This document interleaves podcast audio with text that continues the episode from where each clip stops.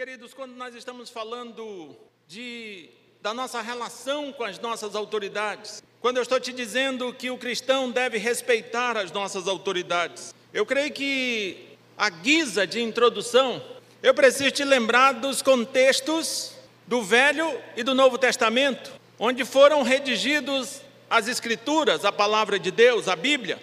É interessante lembrar que no contexto que a Bíblia foi redigido, o sistema de governo era a teocracia no Antigo Testamento. No Novo Testamento era o imperialismo. É interessante eu te dizer, e você sabe disso, que não era nem num caso e nem no outro, nem na teocracia e nem no imperialismo, não era assim um regime democrático, nem num caso, nem no outro, nem na teocracia e nem no imperialismo, imperialismo não havia assim um Estado laico, o um Estado que dava liberdade para que as pessoas escolhessem sua religião. Não havia isso, não havia Estado laico com seus direitos e garantias. Não, não existia isto. Até porque, na teocracia, ao indivíduo cabia-lhe aceitar a autoridade do próprio Deus ou a autoridade que fora instituída por este Deus. No imperialismo, o indivíduo teria que aceitar a autoridade do imperador e ponto.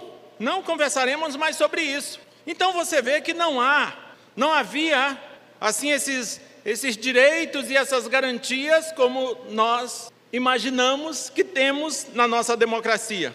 Eu digo imaginamos porque nem sempre isto se torna real. Mas essa é a proposta da democracia, que hajam liberdades, que as pessoas possam se expressar.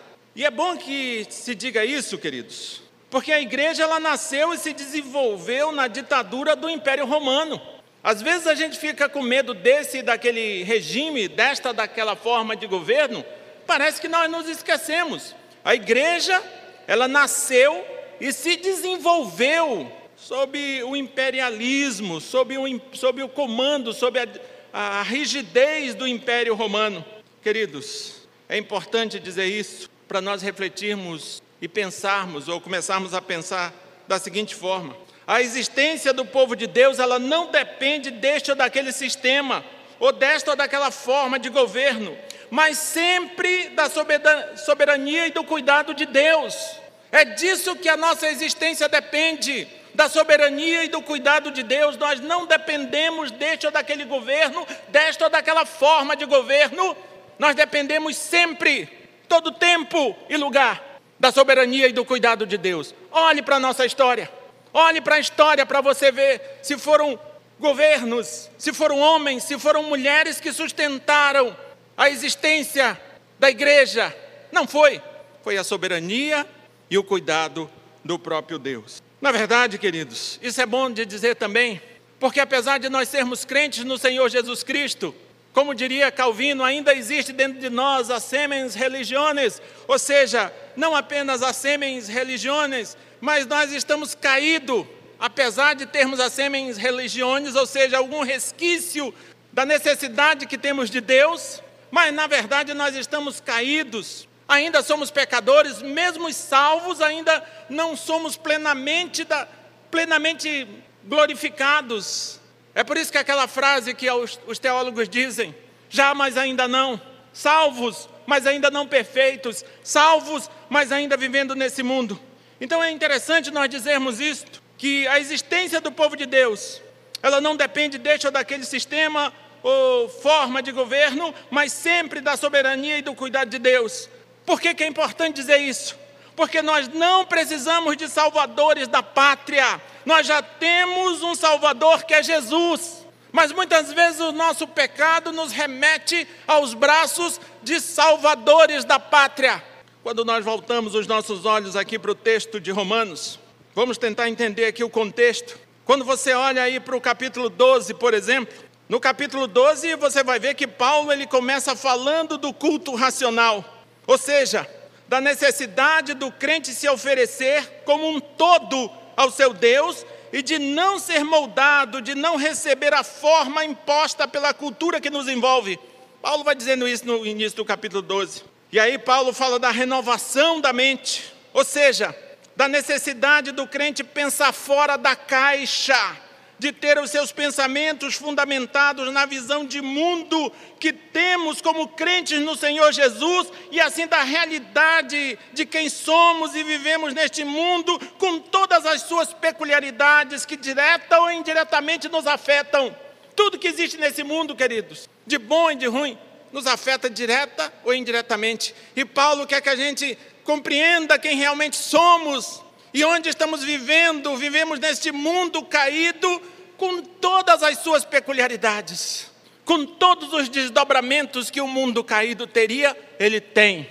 E aí você olha para os capítulos 12 a 15, você vai ver que, que depois assim dessa introdução, Paulo trata de algumas questões práticas. Você vai ver aqui de Romanos, Romanos 12, de 3 a 21, por exemplo, ele vai falar da vida no corpo de Cristo, a vida do crente em comunhão com a igreja, a vida no corpo de Cristo. Você vai ver que no capítulo 13, verso 1 a 14, ele vai falar assim das responsabilidades políticas e sociais. E você aumenta mais o zoom aí da tua, da tua visão, e você vai ver que dos, nos capítulos 14 e 15, ele fala assim das controvérsias entre os espirituais fracos e fortes. E a gente volta ao nosso texto, ou melhor, os nossos olhos para o nosso texto que eu acabei de ler, Romanos 13, de 1 a 7.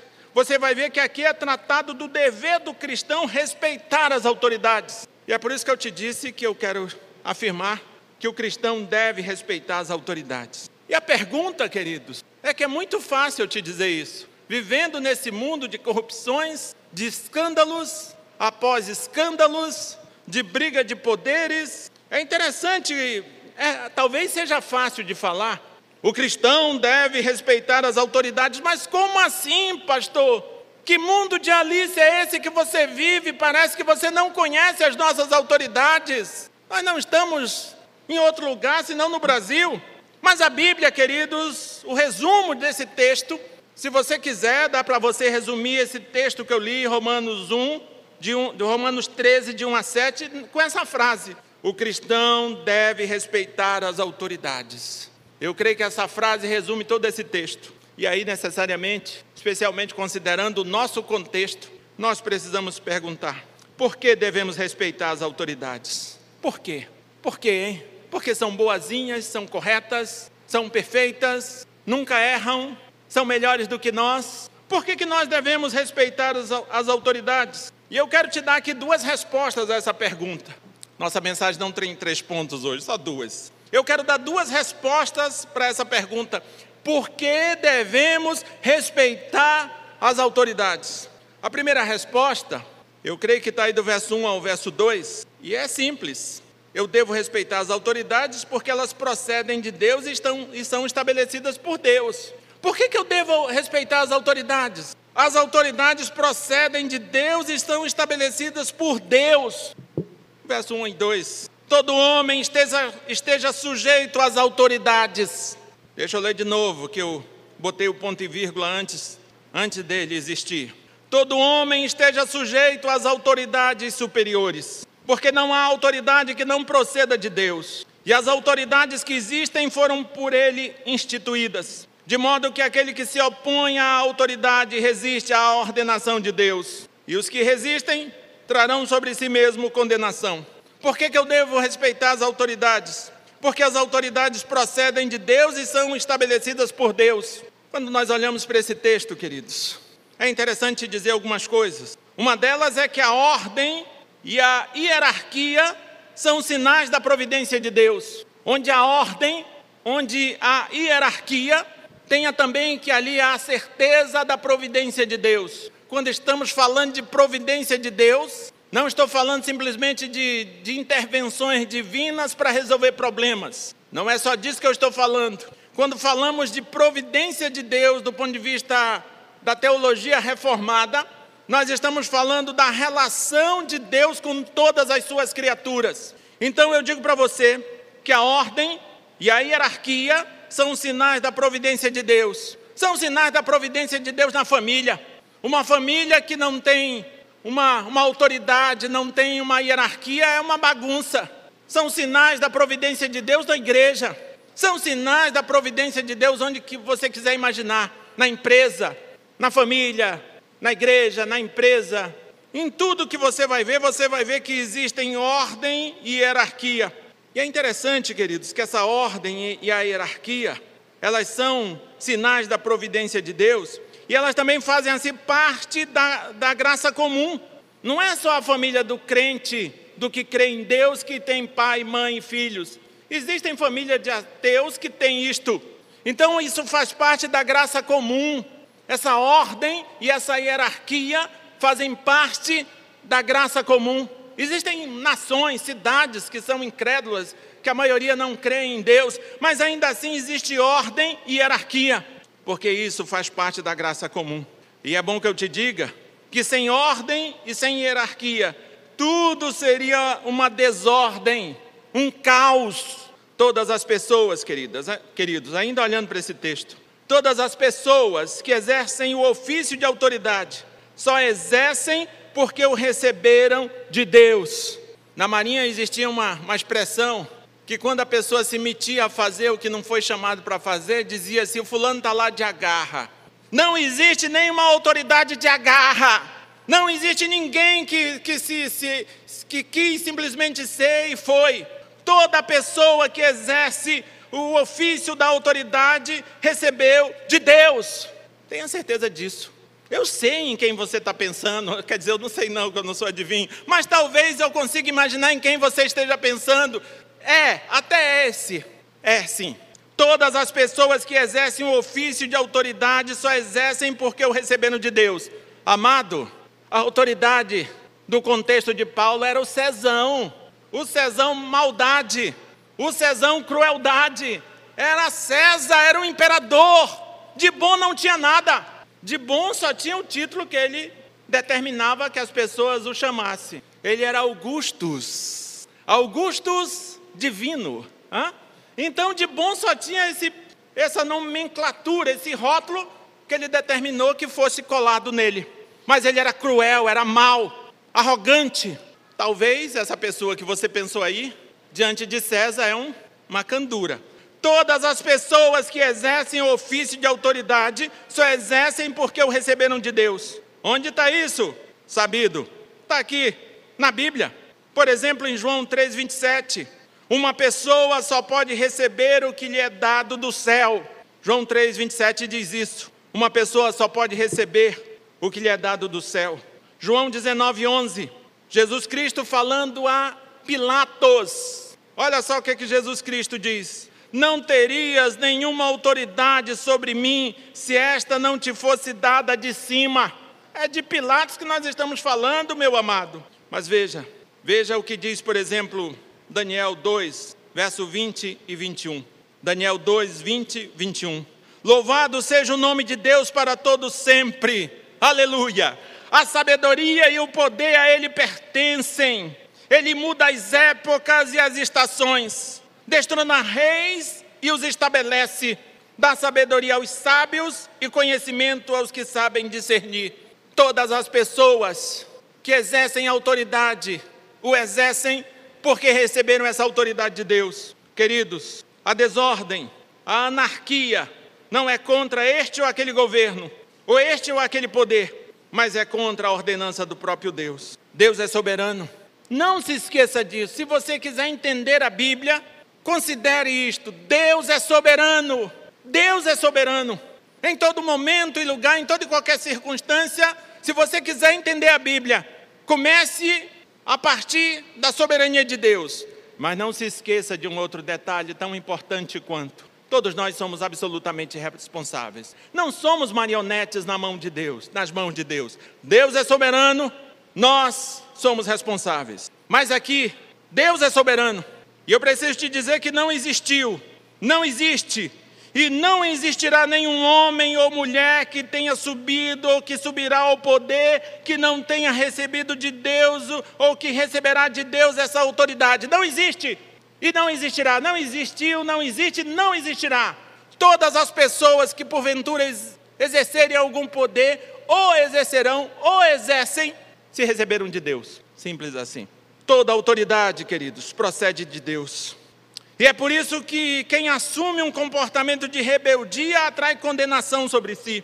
E aí a gente precisa dizer aqui algumas coisas interessantes, fazer assim alguns paralelos. Por exemplo, eu digo para você que os destinatários originais de Paulo, em relação à escolha de suas autoridades, eles tinham menos pecados que nós.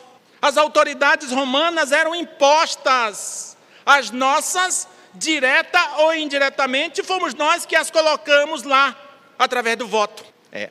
Inclusive o Poder Judiciário. Eles foram nomeados pelo Executivo, sabatinados pelo Legislativo. Quem votou no Executivo, quem votou no Legislativo, fomos nós. É. Não foram os marcianos. Fomos nós. Não foram os anjos. Fomos nós. Não foram os demônios. Foram nós. Fomos nós. Saia justa, né? Mas a realidade às vezes nos coloca numa saia justa. Queridos, façamos a seguinte reflexão. Veja bem, eu disse para você que em relação às pessoas, o povo que, que eram circunstantes ali, os destinatários originais de Paulo, em relação à escolha de suas autoridades, eles tinham menos pecado do que nós, porque na verdade eles nunca votaram em César. Eles tiveram aquelas autoridades como uma imposição sobre eles. Nós votamos. Veja bem, se Deus nos deu assim o privilégio de escolher as nossas autoridades, que ao menos tenhamos os critérios para fazermos esta escolha, que tenhamos, por exemplo, coragem para observar alguns pontos, eu diria que relevantes. São pelo menos cinco pontos que eu quero trazer aqui para nós fecharmos essa ideia de que Deus, de que Deus, que as autoridades procedem de Deus e são estabelecidas por Deus. São cinco pontinhos aqui para nós aplicarmos, para nós observarmos. Primeiro, os princípios e os valores da palavra de Deus falem mais alto, que os princípios e os valores da palavra de Deus falem mais alto que as nossas preferências político-partidárias. Você que é crente no Senhor Jesus Cristo, você que enche a boca para dizer a Bíblia é minha regra de fé e prática, fala com a boca cheia assim, dá até trabalho de falar, que você, meu querido, que se diz crente no Senhor Jesus Cristo, que os teus princípios, ou melhor, que os princípios e os valores da palavra de Deus falem mais alto que a tua preferência política partidária. O segundo, que tenhamos coragem de reconhecer o erro, caso tenhamos nos enganado ao votar neste ou naquele candidato, ou nesta ou naquela candidata. Três, que não importando quem seja a pessoa que ocupa o poder, sempre tenhamos consciência que é o soberano Deus que reina e a tudo governa. Quatro, que seja real em nossas vidas a responsabilidade de orarmos por nossas autoridades, mesmo que não as queiramos no governo. Ah, por esse aí eu não oro nem amarrado. Não é para escolher este ou aquele, você não está votando, você é chamado a orar pela tua autoridade. O povo de Deus tinha que orar por César que seja real em nossas vidas a responsabilidade de orarmos em, por nossas autoridades, mesmo que não as queiramos no governo. Cinco, você só pode se rebelar contra uma autoridade se ela te mandar desobedecer a palavra de Deus. É só isto que nos dá base para nós nos rebelarmos contra uma autoridade. Só nessa circunstância. Só podemos nos rebelar contra uma autoridade se ela nos mandar determinar que desobedeçamos a palavra de Deus. O cristão deve respeitar as autoridades, queridos. E a razão primeira é porque as autoridades procedem de Deus e são estabelecidas por Deus. E qual seria a segunda? As autoridades são ministros de Deus para o bem. Veja, ministro, essa palavra ministro lá no grego é, é a mesma palavra que a gente usa para falar diácono, servo. É, Imagine tudo que é tipo de autoridade que passou na sua cabeça. E olha o que a Bíblia diz: as autoridades são ministros de Deus para o bem. É a Bíblia, é a Bíblia que você diz que é regra de fé e prática, ela diz isso. E esse texto não, não é pretexto, não está descontextualizado. Você viu que eu dei uma contextualizada boa nele. Por que, que você deve respeitar as autoridades? Porque as autoridades são ministros de Deus para o bem. Eu vou ler o texto de novo, talvez você já tenha esquecido versos 3 a 7. Porque os magistrados não são para temor quando se faz o bem, e sim quando se faz o mal. Queres tu não temer a autoridade? Faz o bem e terás louvor dela, visto que a autoridade é ministro de Deus para teu bem. Entretanto, se fizeres o mal, teme, porque não é sem, não é sem motivo que ela traz a espada, pois é ministro de Deus, vingador para castigar o que pratica o mal. É necessário que lhe estejais sujeitos, não somente por causa do temor da punição, mas também por dever de consciência. Por esse motivo, também pagais tributo, porque são ministros de Deus, atendendo constantemente a este serviço. Pagai a todos os, o que lhes é devido. A quem tributo, tributo. A quem imposto, imposto. A quem respeito, respeito. A quem honra, honra. Eu preciso lembrar o que está escrito em Salmos 47, dos versos 7 a 8. Deus é o rei de toda a terra. Deus reina sobre as nações. Deus se assenta no seu santo trono. Mas eu preciso te mostrar que Deus governa através das autoridades que Ele mesmo as estabeleceu. Deus não perdeu o controle. Deus não criou o mundo e fez igual um relojoeiro que deu corda nele e vazou. O mundo que se dane para lá. Deus não fez isso, ele, ele criou e sustenta o mundo, ele governa o mundo e ele usa as autoridades que ele mesmo as estabeleceu. Eu entendo tudo que Deus está fazendo? Não, não entendo. Eu entendo porque A, B, C, D, F, G, todo o alfabeto que você quiser imaginar, vão ao poder, tem poder. Eu não entendo, eu não dou conta de explicar, e nem você dá conta de explicar isso. Mas não é porque eu não entenda, não dê conta de explicar, que eu preciso dizer que Deus vazou, sumiu, desapareceu, escafedeu-se. Não! Deus governa através das autoridades que Ele mesmo estabeleceu. E é interessante, queridos, quando nós olhamos aí para os versos 3 e 4, 4 nós vamos ver que essas autoridades estabelecidas por Deus, que são seus servos, têm o encargo dado por Deus de fazer o bem e corrigir quem faz o mal. Deus estabeleceu essas autoridades e deu a elas uma responsabilidade, um objetivo. O que, é que vocês vão fazer, autoridades? Vocês vão, vocês vão fazer o bem e corrigir o que faz o mal. É isso que vocês têm que fazer. Vocês estão assumindo este e aquele cargo e o objetivo de vocês assumirem estes cargos que eu estou dando para vocês é que vocês façam o bem e corrijam quem faz o mal. Queridos, nós precisamos entender o seguinte: essas pessoas que às vezes está passando na sua cabeça que é corrupto, que roubou, que foi negligente, que foi mal, que avacalhou ou que avacalha, não sei. Nós precisamos entender que que é essas pessoas que se, que se desvirtuam da sua função, elas, elas, elas serão punidas por Deus. Certamente Deus a punirá. Como será isso? Eu não sei. Mas certamente serão sim, certamente receberão sim de Deus uma punição. Eu estou dizendo que elas vão para o inferno? Não, não estou dizendo isso, mas eu estou dizendo que elas serão punidas por, pelo próprio Deus. Isso não passará ileso. Queridos, as autoridades são ministros de Deus para o bem. Deus as estabeleceu e deu a elas uma função. O que, que eu vou fazer? Eu sou uma autoridade. O que, que eu vou fazer como pastor? Eu preciso fazer o bem. Eu preciso fazer o bem e, dentro da legalidade presbiteriana, corrigir quem faz o mal. É só você olhar os documentos da igreja que você vai ver que esse, essa é a função do pastor, juntamente com os demais membros do conselho. Não é o pastor que faz isso sozinho porque a igreja presbiteriana é uma igreja conciliar, é através do, dos seus conselhos que as autoridades são exercidas. Mas essa é a função da autoridade: fazer o bem e corrigir quem faz o mal, dentro dos limites da Bíblia. Queridos, as autoridades são ministros de Deus para o bem. Mas veja, o bem, agaton, a que Paulo se refere em Romanos, eu digo para você que ele precisa ser melhor entendido. Porque normalmente quando a gente pensa em bem, vem à nossa cabeça assim como que uma propaganda de margarina. Até todo mundo rindo, o sol entrando pela janela, todo mundo rindo, a coisa mais linda do mundo. Esse bem não é sinônimo de final feliz, esse bem não é comercial de margarina.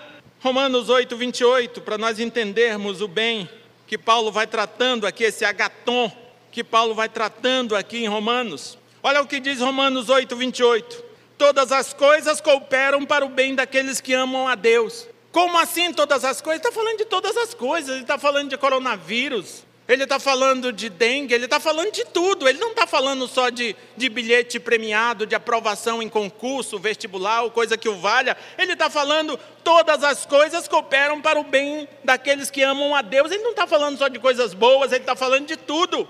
Esse texto, querido, nesse texto, fica claro que o ponto central não é o bem-estar ou mal-estar do cristão, e sim o amor a Deus. Todas as coisas cooperam para o bem daqueles que amam a Deus. Eu já falei isso para você algumas vezes, certamente você já há de se lembrar. Quando nós voltamos aqui para Romanos 13, veja, para nós conseguirmos entender esse bem, quando nós voltamos aqui para Romanos 13, eu digo para você que devido ao contexto que envolvia assim a cidadania do povo de Deus, que viviam assim debaixo de, uma, de um cruel regime totalitário, facilmente se deduz que o ponto aqui também não é o bem-estar. Uma vida feliz do ponto de vista social, econômico e político. Não é, e não é disso que Paulo está falando, mas Paulo está falando assim de um viver que demonstra amor a Deus, mesmo em uma condição muito adversa e penosa. É disso que ele está falando. Não é propaganda de margarina, mas ele está falando de, de uma vida que demonstra amor a Deus a despeito das circunstâncias. Sendo assim, queridos, veja bem, a ação dessas autoridades, boas ou más, fomentariam a certeza que a gratidão e a esperança em toda e qualquer circunstância são devidas somente ao Senhor. Deus governa sustentando e corrigindo o seu povo através das autoridades que ele mesmo estabeleceu. Ah, pastor, mas aquela autoridade é terrível. É o juízo de Deus, meu amado. Ah, aquela autoridade é uma bênção, é, é a misericórdia de Deus. Eu quero lembrar para você que o rei, no Velho Testamento, ele sempre precisa ser visto como um tipo de Cristo. E você vê reis bons e reis maus. O rei bom é a graça e a misericórdia de Deus. O rei mau é a mão, é o juízo de Deus. Entenda assim que você vai compreender muito melhor o texto bíblico. Deus governa sustentando e corrigindo o seu povo através das autoridades que ele mesmo estabeleceu. Este bem nem sempre é um final feliz aos olhos da sociedade, mas sempre, em todo tempo e lugar, é a salvação em Cristo Jesus. As autoridades, queridos, não sei se eu vou te frustrar. As autoridades, não importa qual seja o poder, se é de direita, da esquerda, de centro, se é desse ou daquele partido, elas são ministros de Deus. Não importa qual seja a base eleitoral dela, elas são ministros de Deus, queridos. E eu acho interessante que Paulo fala no texto para que essa sujeição não seja simplesmente por medo da punição, mas fala que essa sujeição seja por consciência. E veja do que, que Paulo está falando. Ele está falando, na verdade, que é necessário nos sujeitarmos à autoridade, não por medo da punição, não porque gostamos delas, não porque votamos nelas ou por qualquer outra razão. Eu devo me sujeitar às autoridades porque eu tenho consciência que elas são ministros de Deus. É por isso que você deve se sujeitar a elas. Nós estamos chegando ao fim. Calma, não é o fim do mundo, não, só o fim da mensagem. É só o fim da mensagem. Eu gostaria muito que Deus tivesse misericórdia de nós e nos fizesse a refletir sobre isso que eu falei. O cristão deve respeitar as autoridades. E a, e a, e a questão e a razão, a resposta a isso, o argumento para essa afirmativa, são dois. As autoridades procedem de Deus e são estabelecidas por Deus. As autoridades são ministros de Deus para o bem. É por isso que eu devo respeitar as autoridades. Mas eu quero te lembrar que a existência do povo de Deus não depende deste ou daquele sistema ou forma de governo, e que depende muito menos ainda desta ou daquela autoridade que ocupa este ou aquele poder. Não dependemos. A existência do povo de Deus depende única e exclusivamente da soberania e do cuidado de Deus. Meta isto na sua cabeça. Você não precisa de uma salvadora da pátria, de um salvador da pátria. Nós já temos o Senhor que está sentado no mais alto e sublime trono. Não diga apenas que a Bíblia é a tua regra de fé e prática, viva, chamando para você essa responsabilidade de viver interpretando essa verdade com tuas atitudes e tuas escolhas. A Bíblia diz que nós não precisamos de salvadores da pátria, nós já temos um Salvador. Jesus Cristo. Então, quando você for organizar teu pensamento político, pense nisso. Pense. Calibre o teu voto de acordo com os princípios e os valores bíblicos, independente de quem seja. Calibre o teu voto. Determine o teu voto, a tua escolha, não por tuas preferências político-partidárias. Calibre teu voto pelos princípios e valores bíblicos. Isso é garantia que vai dar certo? Não, mas pelo menos é um argumento. Se alguém um dia te perguntar por que, que você votou nesta ou naquela pessoa, diga, porque ele me disse, ele me fez acreditar que ele defende os mesmos valores e princípios, os quais eu defendo, a saber, os valores e os princípios da palavra de Deus. Se você der conta de dizer isso, você dá conta de, de mostrar que o teu voto foi regulamentado pelos princípios e os valores da palavra de Deus.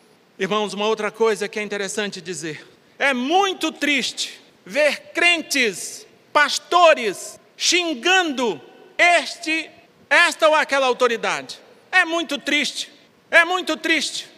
É muito triste ouvir discursos de lideranças gospels, é assim que eu vou chamar, porque para mim não é de liderança evangélica, xingando com palavras chulas esta ou aquela autoridade. Mostra claramente que não tem compromisso nenhum com a palavra de Deus, porque o cristão deve respeitar as autoridades. E o cristão só está autorizado a se rebelar contra ela sem xingar, sem denegrir, sem queimar o filme de ninguém, quando essas autoridades nos mandarem desobedecer a palavra do Senhor. Queridos, nós somos sal e luz, somos sal, sal e luz. E Deus não nos colocou no saleiro, não.